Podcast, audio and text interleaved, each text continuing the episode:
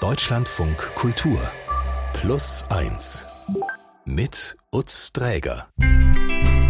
Hallo und ganz herzlich willkommen hier bei Plus 1 in ungewohnter Plus 1 Besetzung mit meiner Kollegin Sonja Koppitz zusammen im Studio. Hi Sonja. Hallo Utz, Überraschung. Menschen und ihre persönlichen Geschichten, die interessieren uns Woche für Woche und heute haben wir die irgendwie auch ja mitverantwortet, kann man so ein Stück weit sagen. Meist geht es ja hier um Menschen, deren Leben an einem bestimmten Moment eine größere Wendung nimmt und für diese Wendung ist diesmal Plus 1 mitverantwortlich. Eine unserer Folgen hat das Leben von 2 plus 1 Hörenden und wahrscheinlich noch einiger anderer Menschen komplett umgekrempelt Gehen wir mal der Reihe nach. Du hast die Geschichte der Woche mitgebracht. Sonst moderierst du plus eins. Wie kommst du, dass du heute auf der anderen Seite sitzt? Du, weil mich im Frühjahr eine E-Mail erreicht hat, also wirklich eine E-Mail, meine private E-Mail-Adresse, da hat sich jemand hingesetzt, recherchiert und es äh, ist ein plus eins Hörer, der schrieb mir, liebe Frau Koppitz, mein Name ist Andreas und ich habe schon seit längerer Zeit das Bedürfnis, Ihnen zu schreiben. Ich möchte Ihnen gern einen Teil meiner Geschichte erzählen. Jenen Teil, den Sie maßgeblich beeinflusst haben. Ui. Hast du schon mal so eine Hörermail gekriegt? Nein, habe ich noch nicht gekriegt. Ich habe gedacht, was ist denn da los? Also woran bin ich denn jetzt schuld? Also da, geschrieben hat mir Andreas, der ist 40 Jahre alt, lebt in Chemnitz und arbeitet so im Sommerhalbjahr als Industriekletterer, im Winter in der Bergrettung und er ist eben leidenschaftlicher Deutschlandfunk Kulturhörer. Und eines Sonntagvormittags, es ist der 7. Februar 2021, ich betone das deshalb, weil dieses Datum später noch wichtig wird, hört Andreas eben plus eins mit der Geschichte von zwei Frauen, die sich ein Kind wünschen und nach einem Samenspender suchen. An dieser Stelle danke an Corona. Auf der Rückreise vom Impfzentrum habe ich ähm, im Auto Deutschlandfunk gehört, plus eins. Und ähm, ich bin eigentlich hängen geblieben an der Sendung, weil dort zwei Frauen sich ganz nonchalant über das Thema Homosexualität gesprochen haben und es ging quasi um ähm, darum, dass, dass, dass lesbische Frauen auch den Kinderwunsch haben, wie sie ihn realisieren können. Und eigentlich das, was mich so richtig gecatcht hat, war, äh, dass eine der beiden Frauen ganz nebenbei einfach sagte, ja, das war bei mir und meiner Frau auch so. Ganz nebenbei. das war ich. Äh, ja, das warst du, genau. Das war tatsächlich das, was mich gecatcht hat. Und dann natürlich auch das ganze Thema. Andreas hat auf Deutscher von Kultur äh, hoffentlich plus eins gehört. Da laufen wir nämlich immer. Was hat er dann gesagt? Äh, Deutschlandfunk gesagt. Ah ja, Deutschlandfunkkultur, also Deutschlandfunkkultur, natürlich, er ist äh, Hörer der ersten Stunde, der weiß das. Und diese Geschichte, die Andreas damals in meiner Sendung gehört hat, hieß Suche nach einem Samenspender. Und da war Lisa Krauser da, die hat mir diese Geschichte damals erzählt, eben von den zwei Frauen, die sich ein Kind wünschen. Und ich habe da erwähnt, dass es mir mit meiner Ex-Partnerin ähm, eine Zeit lang auch so ging. Und Andreas hat da gedacht, Donnerwetter, da ist so eine Radiomoderatorin, die sich ganz nebenbei zu ihrem Privatleben und ihrer Sexualität äußert. Das gibt's doch gar nicht. Und es hat ihn so gefesselt, auch äh, weil Kinderwunsch bei gleichgeschlechtlicher Liebe für ihn persönlich ja gar kein Thema ist und er sich über die biologischen und auch diese bürokratischen Hürden, die es da gibt, ähm, bisher nie Gedanken gemacht hat. Also kurz, Andreas war einfach gefesselt von dieser Geschichte in unserer Sendung. Und zu Hause hat er dann seiner Partnerin Annette von der Sendung erzählt. Und da war es wie in einem Film, also wo man sagt, das ist jetzt aber ein bisschen unglaubwürdig. Was für ein Zufall. Annette, kannst du es ahnen? Annette hat die Sendung auch gehört. Nein. Ja, also sie saß zu Hause oder hat in der Küche geschnibbelt irgendwie, hat die Sendung gehört. Und sie war auch fasziniert von der Geschichte, aber aus einem ganz anderen Grund. Sie wittert an dieser Stelle nämlich eine Lösung für ein Problem, mit dem Andreas und sie schon länger zu tun haben. Das klingt vielleicht kitschig, ne? aber wir haben das ja parallel gehört. Ähm, ich bin nach Hause gekommen, habe ihr gesagt, hast du auch gerade diese Sendung gehört? Und sie antwortet darauf, ja, das wäre doch für uns auch nochmal eine Lösung. Also da gibt es offensichtlich ein Problem mit Kindern oder einem Kinderwunsch. Ja, es ist ein bisschen komplizierter. Erlaube mir, dass ich ein bisschen aushole, weil um das besser zu verstehen, muss man was über die damalige Lebenssituation der beiden wissen. Als sie zusammenkommen, ist Andreas 32, Annette ist 42, also zehn Jahre älter. Und Andreas wohnt im selben Haus über Annette und ihrer Familie. Und Annette hat drei Kinder mit ihrem damaligen Mann. Und Andreas passt häufig auf die drei auf macht verrückte Sachen mit denen, er hat auf dem Dachboden so eine kleine Kletterhalle gebaut, weil er eben Industriekletterer ist. Er hat eine Werkstatt im Keller, ist also handwerklich sehr begabt, künstlerisch auch und das alles imponiert Annette total. Mhm. Und nachdem sie sich von ihrem Mann getrennt hat, verliebt sie sich in Andreas, den netten Nachbarn, der ja schon vorher immer auf die Kinder aufgepasst hat.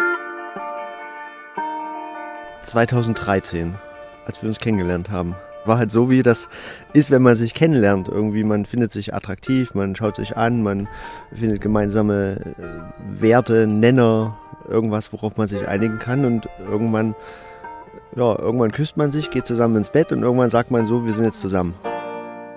Das ist eine wunderschöne Beschreibung. ja, stimmt doch auch, ja, oder? Man guckt sich so an. Ja. Und geht mal so ins Bett, zack. Also Andreas wird quasi an dieser Stelle vom Ferienonkel zum Mann an der Seite von Annette und äh, zieht zu ihr. Aber wo ist das? Und zu den drei das Kindern. klingt ja jetzt einfach nach super. Ja, erstmal gibt es auch keinen Haken. Ne? Mhm. Ne? Also man könnte jetzt sagen, es ist doch schön, Patchwork-Familie, die drei Kinder, die da sind. Die haben so ein super harmonisches Leben zusammen, aber Andreas würde halt auch gern selbst ein Kind mit Annette bekommen. Diese ganze Sozialisation, dass man irgendwann ein Kind bekommt und vielleicht noch ein zweites und dann hat man ein Haus und eine Hundehütte und ein, und ein Auto und so, das ist an mir auch nicht vorbeigegangen. Und dieser Gedanke, der war ja quasi immer schon mit da. Ich hatte ja auch Partnerin vor Annette wo der Kinderwunsch tatsächlich auch aktiv im Raum stand und es hat einfach nicht geklappt. Und, aber ja, der Kinderwunsch, der war schon immer auch bei mir da. Also es gibt drei Kinder aus der vorherigen Beziehung von Annette. Genau. Und ja. Und, und, die beiden leben, also Andreas und Annette, leben jetzt eben mit den drei Kindern von Annette aus ihrer vorherigen Beziehung in Annettes Wohnung. Also wirklich Patchwork. Andreas ist da rein und die sind total glücklich miteinander, kann man sagen. Die haben sich ein kleines Nest gebaut und so. Da fehlt doch erstmal nichts. Sie sind verliebt, kommen gut klar, können über Probleme sprechen. Und es ist auch von Vorteil, dass Annettes Kinder Andreas natürlich vorher schon so gut kannten ne? und dass er da so rein diffundiert ist mhm. in die Familie, wie sie beiden es nennen. Genauso ist das quasi auch in so einem Haushalt da wächst man so rein und der einzige Unterschied ist, ich wasche halt einfach für mehr Leute Wäsche und ich räume für mehr Leute den Geschirrspüler ein und aus, aber man hat ja quasi auch einen großen Benefit davon. Man sitzt nicht alleine am Abendtisch, man hat auch viel Quality Time, also zusammen. Das ist so ein Nehmen und Geben und so, das, so, eine, so ein Reinwachsen auch. Im Alltag ist es schon auch so, dass wir sehr gleich sind auch an vielen Stellen und dass auch Diskussionen oder sich aneinander reiben schon am Ende auch ein bisschen Spaß machen, weil wir uns auch verbal ganz schön die Kante geben können, ohne dass das jetzt ewig lange nachträgt. Mhm. Also wir können zusammen Grenzen überschreiten, stellen aber nie das große Ganze in Frage. Mhm. Und das ist ja auch eine Sicherheit, die ist auch für unsere insgesamte Geschichte und wie sie weitergeht sehr wichtig. Kann es sein, dass die beiden wahnsinnig sympathisch sind? Total. Ich habe jetzt auch gerade noch mal gedacht, als ich Annette noch mal gerade gehört habe, die ist so, das ist so eine warmherzige Frau, so eine nette. Und Andreas ist mal so, da möchte ich dieses Schulterzuck-Emoji machen. Das ist doch alles kein Problem und wir sind verliebt. ja, ja, und dann gleichzeitig das Temperament zu erlauben, zu sagen, ja, wir geben uns ordentlich die Kante und das geht mal ja, richtig über die ja, Grenzen, ja, aber das ist halt alles auch völlig okay so. Also ich habe mich in die beiden als Paar richtig verliebt, muss man Schockverliebt. sagen. Schockverliebt. Schockverliebt. Und die beiden sind auch so verliebt ineinander, dass sie versuchen, jetzt ein gemeinsames Kind zu zeugen. Und tatsächlich, Annette wird schwanger. Das ist 2014. Da sind die äh, beiden seit zwei Jahren zusammen. Und für Andreas scheint ein Traum in Erfüllung zu gehen. Ja, das war natürlich in dem Moment war das äh, ähm, die größte Sache der Welt. Ne? Da, da hält die Welt kurz an. Das ist so ein Tag, da, da geht man wie auf Federn. Alles ist leicht, alle irgendwelchen blöden Probleme, so Steuererklärungsblöder Mist, das, das, das hört dann auf zu sein. Das ist ein ganz, ganz leichtes Gefühl, so wie Zuckerwatte. Und da habe ich mir gewünscht, kann es nicht so, so kitschig sein wie der Moment, wo die beiden unabhängig voneinander plus eins hören und Happy End. Aber das Kind in Annettes Bauch, das entwickelt sich nicht so, wie es soll. Also es ist zu klein und es ist so eine Gemengelage bei den beiden, so aus Hoffnung, vielleicht wächst das Baby noch und so einer unguten Vorahnung, puh, das kann ja auch schief gehen. Mhm. Und es geht schief. Also der Embryo überlebt nicht. Doch Annette wird ein zweites Mal schwanger, 2015 dann. Aber auch dieses Kind schafft es nicht. Beide Male muss sich Annette einer Ausschabung unterziehen und der Umgang mit der Fehlgeburt ist bei den beiden sehr unterschiedlich. Also sind ja auch unterschiedliche Charaktere. Also Annette, eine sehr, habe ich ja gesagt, warmherzige, optimistische, in sich ruhende, irgendwie auch weise Frau, die scheint irgendwie schnell drüber hinwegzukommen. Sie schafft das irgendwie. Ich kann mir das persönlich gar nicht vorstellen, wie das sein muss, aber sie schafft es vielleicht auch, weil sie ja schon drei gesunde Kinder hat. Mhm. Da war sofort auch ein Alltag da, der den Schmerz auch ganz schön überdeckt hat. Also man musste funktionieren, trotzdem mussten die Kinder zur Schule, trotzdem dies, trotzdem jenes. Und ansonsten ist es sogar komplett an allen Kollegen vorbeigegangen. Es war ja zwölfte Woche und unter zwölfte Woche. Ja, das alles da auch letzten Endes von der Zeit her so im Rahmen ist, dass noch, noch niemand weiter Bescheid wusste. Andreas wiederum, der versucht das auf seine Art sehr rational zu verarbeiten, indem man sich sagt, okay, der ist so ein Zahlenmensch, weißt du, der sagt so zwischen der fünften und zehnten Schwangerschaftswoche haben 15 bis 20 Prozent aller Schwangeren eine Fehlgeburt. Warum soll die Statistik mich da rausnehmen? Trotzdem ist das in dem Moment, ist das ein Scheißmoment. Ne? Gar nicht mal so der Beweggrund, ach Mensch, jetzt kriege ich kein Kind und jetzt bleibe ich für immer kinderlos, sondern einfach dieses Wissen darum, was das auch mit der Frau macht, dass das bedeutet, die Frau muss ins Klinikum ist kein schöner Moment und wir hatten den Moment zweimal und das war dann auch der Beweggrund, wo wir gesagt haben, lassen das jetzt. Ne? Also wir, wir forcieren das jetzt nicht aktiv weiter. Annette ist zu dem Zeitpunkt 42, also jetzt auch nicht mehr, wenn man sagt, wow, ja, noch die jüngste oder so. Die Fehlgeburten, die bleiben dann als gemeinsames Päckchen bei denen, mhm. als Paar so. Aber dann ist ja dieser besagte Februar 2021, den ich vorhin schon so betont habe. Am 7. Februar 2021 läuft eben besagte Plus-1-Geschichte über diese beiden Frauen, die sich ein Kind wünschen und es mit Hilfe eines Samenspenders schaffen. Annette und Andreas, die ja das beide unabhängig voneinander im Radio hören, ahnen beide, dass das irgendwie ihr Leben verändern könnte. Also ich habe das sofort in, in unsere Situation verpackt, wie schwierig das doch auch sein kann, als heterosexuelles Paar ein Kind zu bekommen. Aus irgendwelchen Gründen, warum es nicht klappt. Und damit war im Prinzip der Gedanke schon geboren. So, jetzt muss man, glaube ich, ein bisschen was zusammentüfteln, also weil ich persönlich da jetzt nicht ganz so hinterherkomme. Die haben also diese Geschichte, wo es im Kern darum geht, dass ein lesbisches Paar sich einen mhm. Samenspender sucht.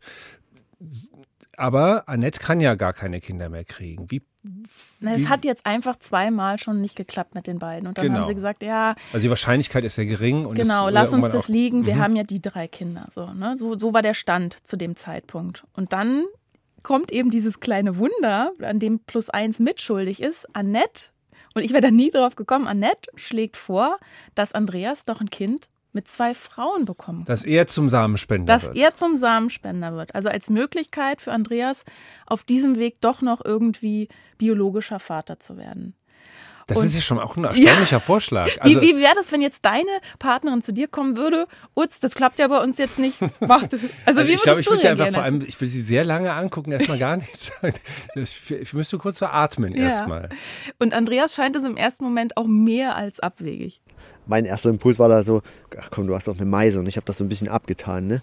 Aber da war sie ja quasi im Gedanken schon weiter als ich und ich weiß nicht, ob das nur fünf Minuten waren oder ob das, ob das 15 Minuten später war oder irgendwann habe ich dann gesagt, sag mal, wie meinst du das? Meinst du das ernst? Ja, und dann hat sie ganz fest entschlossen gesagt, ja, das meine ich ernst, das wäre doch für uns tatsächlich nochmal eine Lösung, überleg doch mal. Das ist für mich ein Anruf bei einer Freundin in Leipzig, äh, die kennt bestimmt jemanden, der ein Kind möchte. ja.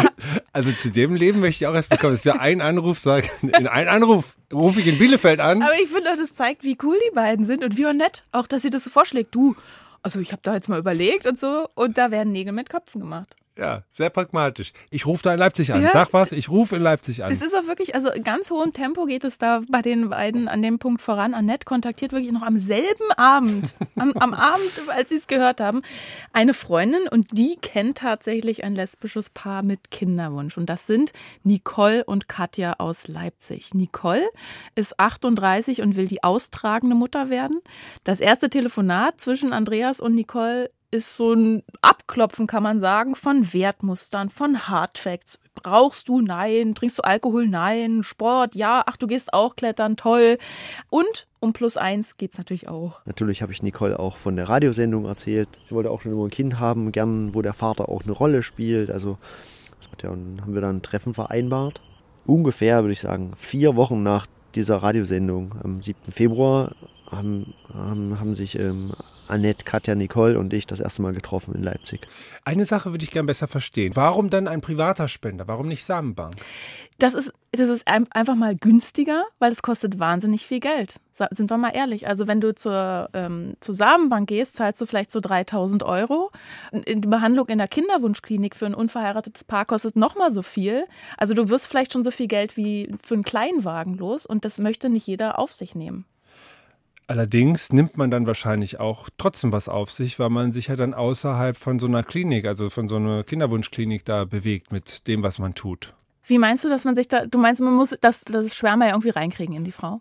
Ja, also ja, so kann man das runterbrechen, Sonja, aber Ja, und man, also ist auch nicht medizinisch begleitet, sondern man muss genau. sich da sehr genau. viel selber erklären, selber machen, selber okay finden und so und, weiter. Und was ich bei diesen, bei dieser Konstellation mit Andreas und eben Nicole und ihrer Partnerin aus Leipzig so erstaunlich finde, die sind sich so schnell einig. Also die haben einen gemeinsamen Nenner gefunden und nach einer Stunde Treffen haben tatsächlich alle das Gefühl, okay, das Mindset stimmt und dann wird schon der technische Plan eben geschmiedet. Also wie machen wir das mit diesem Sperma? Nicole und Katja, die planen die sogenannte Heiminsemination oder wie Andreas das nennt, die Hausbesuchsmethode. Immer zu Nicoles Eisprung ähm, fährt Andreas nach Leipzig. Nicole hatte dann so ein Urinbecherchen vorbereitet. Dann sind Katja und Nicole ins Treppenhaus gegangen, Nicole hat sich dann immer schon die Daunenjacke angezogen. Ich bin ins Bad gegangen, habe in diesen Urinbecher onaniert. Nicole und Katja sind wieder in die Wohnung gekommen und jetzt kommt die Daunenjacke ins Spiel. Nicole hat sich das Becherchen unter die Achselhöhle gelegt, dass das schön bei 37 Grad warm bleibt. Ja, und dann schnelles Tschüss und dann haben die beiden Frauen das, ja, die haben das verhackstückt. Beantwortet das so ein bisschen deine Frage? Ich, muss, ich, ich hänge noch am Verhackstück. die haben das quasi weiterverarbeitet. Okay, das klingt wahnsinnig wild. Treppenhaus, Jacke, Verhackstücken. Nee, die sind ins Treppenhaus gegangen, damit er so ein bisschen alleine ist in der Wohnung, mhm. damit er sein äh, Sperma quasi bereitstellen kann ja. in dieses Becherchen. Und die beiden haben das dann quasi bei Nicole eingeführt. Das klingt kompliziert, aber es klingt auch wahnsinnig liebevoll, einfach äh, rustikal, wie die das alles machen. Ja, und ich muss auch sagen, Andreas, der ist so ein, so ein rustikal lockerer Typ, der geht es auch wirklich irgendwie locker an, diese Sache. Bei aller Ratio ist er nicht der Typ, der der Sachen irgendwie so zerdenkt oder so. Ganz ehrlich, das war alles so ein bisschen wie so ein Spiel, hat sich das angefühlt. Ne? Musste es vielleicht auch, dass ich da nicht irgendwie verkrampfe und dann an den Punkt komme und sage, puh, oh nee, tut mir leid, geht gar nicht, ich muss morgen nochmal kommen. Weil das, also komisches Wortspiel, aber ähm, ja, ähm, das Zeitfenster ist ja vorgegeben. Ich kann ja nicht sagen, ähm, oh du, nee, äh, ich bin vielleicht gerade jetzt nicht so in Stimmung, lass mal in drei Tagen probieren. Das ist ja der Tag. Ich, du musst es schon abliefern, hast du schon Druck, oder? Ja, aber ich konnte mich da relativ frei machen davon. Mhm. Konnte das mit Humor betrachten. Danach habe ich dann manchmal mit Annette telefoniert und gesagt, das ist schon auch eine funky Situation. Also die sind jetzt in diesem Korridor dieser mhm. Spannung, der Erwartung, ob das dann letztendlich auch funktioniert, stelle ich mir so vor. Ja. Aber gibt es auch irgendwann mal einen Moment der Ambivalenz oder ist das alles tatsächlich so positiv und einfach und gut? Na, so, so hat Andreas mir das erzählt. Ne? Und Annette macht da ja auch so mit. Ne? Die, die genau. sieht, glaube ich, von ihrem Charakter so, was soll uns denn passieren? Mehr als versuchen, können wir es ja nicht. Wir haben ja schon drei Kinder. Wir haben ja schon drei Kinder. Und natürlich gut, die beiden Frauen in Leipzig, die möchten, da ist ja auch, die wollen ja auch ein Kind, mhm. aber äh, man, da ist ja, man kann es ja noch öfter probieren. Mhm. Ne? Und Andreas fährt eben zu den äh, fruchtbaren Tagen von Nicole auch mehrmals hintereinander äh, nach Leipzig und dieses Zeitfenster, was da besteht in der Ovulationsphase, um das voll auszunutzen, insgesamt drei Zyklen lang machen die das. Und seine Arbeit als Industriekletterer, wo er oft auf Montage ist, versucht er so drumherum zu organisieren, bis eines Tages Annette und ich saßen auf dem Sofa und haben die Tagesthemen geschaut. Auf einmal bekam ich eine Nachricht und da plopp, ploppte das Bild auf äh, positiver Schwangerschaftstest. Ja, das ist natürlich ein mega Glücksgefühl. Das ist halt dieses, die Welt hält an und das ist auf einmal ist alles irgendwie so nachrangig und irgendwie hat man das Gefühl, dass man alle Menschen so anschreien möchte, aber so, also so mit Glück.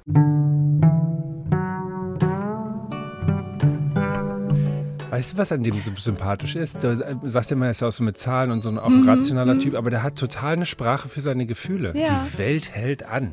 Und man hört auch so, und wie er sagt, es ist so wie Zuckerwatte, dieses Gefühl. Ne? Und mhm. man, man hört auch richtig, finde ich, dass er dieses, dieses verschmitzte Lächeln im Gesicht hat. Ich sehe ihn so vor mir noch, wie er da sitzt an der Kaffeetafel im Garten und mir diese Geschichte erzählt. Und dieser, dieser Moment, wie er jetzt gesagt hat, er möchte die Welt jetzt anschreien vor Glück. Auf der anderen Seite, du hast vorhin nach der Ambivalenz gefragt, auf der anderen Seite ist es in diesem Moment, ist ihm auch bewusst, es ist erstmal nur ein positiver mhm, Schwangerschaftstest. Mhm, ne? Und Andreas ist ja auch durch die gemeinsame Erfahrung mit Annette so eine Art gebranntes Kind, was die ersten Wochen der Schwangerschaft angeht. Also die nächsten Wochen sind für alle Beteiligten, muss man sagen, Wechselbad der Gefühle, also Bangen und Bibbern, sechste Woche, neunte Woche, dann diese ganzen Untersuchungen, Ultraschall und so, das überlässt er den werdenden Müttern, Nicole und Katja. Und Andreas hält sich diskret im Hintergrund, ist aber natürlich genauso aufgeregt je näher diese Termine kamen, desto mehr war das immer so ein Bibbern, immer so ein Bang. Und diese, oh, diese blöde zwölfte Woche, na hoffentlich und hoffentlich ist alles gut. Und Annette hat mich da aber auch immer ganz gut äh, runtergeholt, hat gesagt, das ist alles gut und es wird schon alles gut sein. Und Nicole hat auch immer so dieses Feedback zurückgegeben, hat gesagt, ich muss noch mal diesen Trisomie-Test machen und so. Puh, hoffentlich da ist alles in Ordnung. Inzwischen ist dann schon klar, es ist alles in Ordnung und es wird ein Junge und er soll mhm. Joris heißen. Bei der Namenswahl, da überlässt Andreas den Frauen das Feld und dann gibt es diesen hübschen, errechneten Geburtstermin. Ne? Das ist immer, dass der Arzt oder die Ärztin sagt, ja, dann war die Zeugung, zack. Bei dem äh, Joris ist der Valentinstag, der errechnete Geburtstermin und zwar der 14. Februar 2022. Doch es kommt anders. Joris ist tatsächlich am 7.2.2022 geboren, also genau 365 Tage nachdem wir diese Radiosendung gehört haben. Das ist tatsächlich, äh, also du merkst schon, ich kann das nicht gut beschreiben, weil, weil es einfach wirklich, äh, weil mir die Worte dafür fehlen oder, also es ist ja auch so ein bisschen mit dieser ganzen Vorgeschichte, ne? wenn man sich irgendwie schon so ein bisschen damit arrangiert hat, ähm, dass man kein Kind hat und auf einmal hat man ein Kind. Also genau ein Jahr später, ja. nachdem er sich hat inspirieren lassen, ja ist es dann. Kommt das Kind, das kommt da? Joris. Joris. Das Plus-1-Baby. Also am 7. Februar 2022, auf den Tag genau, ein Jahr, nachdem Andreas und Annette Plus 1 gehört haben, wird Joris geboren. Andreas fährt natürlich sofort ins Krankenhaus nach Leipzig und sieht Joris da in diesem kleinen Bettchen liegen und realisiert, ja, ich bin jetzt Vater. Das war vielleicht so ein Bruchteil einer Sekunde und vielleicht wirst du jetzt auch sagen, du spinnst ja, aber da, da gab es so einen Bruchteil einer Sekunde, da dachte ich, ich gucke mich selbst an. Und das hat Andreas auch, ich glaube, wirklich verändert. Und zwar wie? Ähm, also das macht irgendwas mit ihm. Er hat mir erzählt, dass er jetzt, wo er Vater ist, oder quasi so wie Joris im Bauch herangewachsen ist, so ist auch währenddessen sein äh, Verantwortungsgefühl mitgewachsen. Also er fährt jetzt langsamer Auto, er geht Dinge überlegter an, ist generell irgendwie vorsichtiger. Mhm.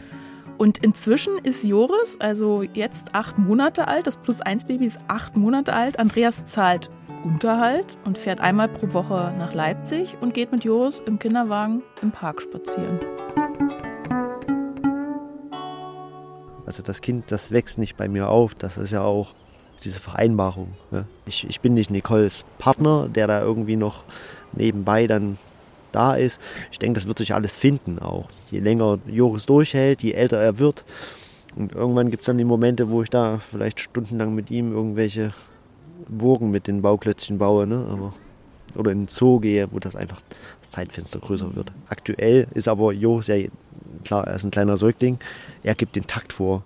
Und die Vaterschaft ist anerkannt, das heißt aber, also sozusagen, es ist viel einfach eine Abmachung, die die ganz entspannte Moment miteinander ja, treffen oder wie läuft das rechtlich? Habe ich auch so gedacht, ne? weil jetzt äh, so denkst du Happy End und jetzt glückliche Patchwork-Familie. Mir war gar nicht bewusst, wie kompliziert das sein kann. Also es ist ja wirklich eine sehr besondere Art von Familie die, und die passt in kein Gesetz, muss man ja leider sagen. Also rechtlich ist es so, Andreas kann keine Elternzeit nehmen, äh, auch kein Elterngeld beantragen. Er kann nur unbezahlten Urlaub nehmen, wenn er sich jetzt mehr um Joris kümmern äh, will. Obwohl er die Vaterschaft anerkannt hat und in der Geburtsurkunde drinsteht. Wirklich? Ja, weil er eben nicht mit Joris in einem Haushalt lebt. Und das also müsste ja auch alle anderen getrennten Paare dann betreffen. Also räumlich getrennt. Ja, pass auf, es wird noch komplizierter, weil das Sorgerecht hat wiederum Nicole allein damit sie so bei Amtsgeschäften, wenn es einen Kita-Platz geht oder so, äh, nicht immer eine Unterschrift von Andreas mhm. braucht. Katja wiederum als soziale Mutter hat die Jure, muss man sagen, wirklich gar keine Rechte, hat nicht automatisch Sorgerecht. Sie müsste Joris adoptieren und auch sie kann keine Elternzeit nehmen oder Kinderkranktage. Diese Tage könnte Andreas wiederum bekommen, kann sie aber nicht an Katja abtreten. Also du merkst, es ist so, oh mein Gott, ne? man hat dieses Kind, man mhm. ist happy und jetzt ist ja dieser ganze Rattenschwanz dran. Und die Bundesregierung, die möchte mit der Reform des Abstammungsgesetzes unter anderem eben homosexuellen Eheleuten mit Kindern oder Gemeinschaften ebenso wie dieser neue rechtliche Möglichkeiten geben. Aber das ist noch ein langer Weg. Das heißt, dass diese Geschichte eigentlich noch gar nicht zu Ende ist. Das ahne ich auch. Aber das, sie kann ja auch sehr schön weitergehen. Ja, und das, was die Zukunft bringt, wissen wir nicht. Ne? Das ist Gesetzliche, das Formelle ist mhm. eine Sache. Ne? Ich wünsche dieser Familie natürlich alles Gute, weil ich die ja kennengelernt habe, also zumindest dieses Paar, Annette und Andreas. Und fand die so toll zusammen und habe auch gemerkt, wie schön es ist, dass wir durch unsere Arbeit hier bei Plus 1 zum Beispiel, durch die Geschichten, die wir erzählen, da jemanden so inspirieren können, dass ein Leben so eine Wendung nehmen kann. Und Annette, die nennt sich ja selbst äh, Mutter des Gedanken, weil sie gesagt hat, Andreas, Mensch. Also hat sich auch ihre Rechte gesichert. Ja, sie, sie, ist die Mutter des Gedanken. Ja. Sie ist ja nicht eine soziale Mutter, keine biologische von Joris, sie ist die Mutter des Gedanken. Und ich finde, deswegen gebührt ihr auch das Schlusswort. Ich freue mich so sehr. Ich habe dem Andreas dieses Kind so sehr gegönnt. Von mir aus könnten es auch noch mehr werden. Und ich glaube, dass wir in eine sehr, sehr schöne Zeit der Beziehungsgestaltung gehen, dass wir unseren drei Kindern, die jetzt schon groß sind, so eine Art Vorbildfunktion, wohin Familie gerade geht. Familie in einer aufgeklärten Gesellschaft, in einer Gesellschaft, die Diversität anerkennt, die kein Problem mehr hat mit Homosexualität und dort einfach Wege aufzeigt, sein Leben zu gestalten. Das ist so doch der positive Gedanke, der die ganze Familiensituation, in der wir uns befinden, für die Zukunft tragen soll. Also ich bin wirklich schwer beeindruckt von den beiden. Vielen Dank. Vor allem jetzt erstmal an Andreas und Annette für diese Geschichte und die Offenheit. Und danke, liebe Sonja, Sonja Koppitz, dass du uns diese Geschichte heute mitgebracht hast. Und du kommst nächste Woche aber wieder. Weißt du schon, wer, wer dein Plus eins wird? Weiß ich ehrlich gesagt noch gar nicht. Okay, Cliffhanger, Cliffhanger, Cliffhanger. Und da war noch was. Wir haben die ganze Zeit erzählt, dass Annette und Andreas durch eine Plus-1-Folge haben sich inspirieren lassen. Du hast gesagt, 7. Februar 2021 war das.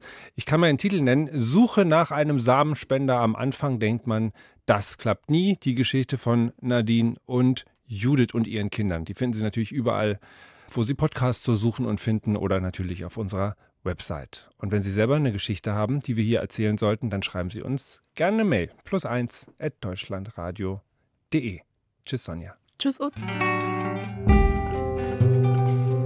Bei Plus eins, das wissen Sie wahrscheinlich, gibt es jede Woche zwei Podcast-Folgen und in der Folge mit dem Lieblingsgast durfte ich den Aktivisten und Autor Tobi Roswock bei mir begrüßen.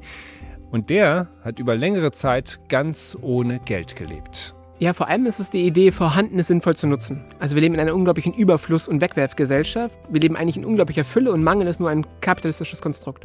Also zu sehen, was wir alles an Lebensmitteln wegwerfen, die noch genießbar sind und die zu retten beispielsweise, übers Containern beispielsweise oder, wie wir damals auch aufgebaut haben, diese Foodsharing-Bewegung, die mittlerweile allen was sagt, weil da über 100.000 Leute sich organisieren, um Lebensmittel zu retten und klarzumachen, die gehören in den Magen und nicht in die Tonne. Hören Sie da unbedingt mal rein. Tobi Rosswock zu Gast bei Plus 1. Mein Name ist Utz Träger. Danke fürs Zuhören. Machen Sie es gut und bis bald.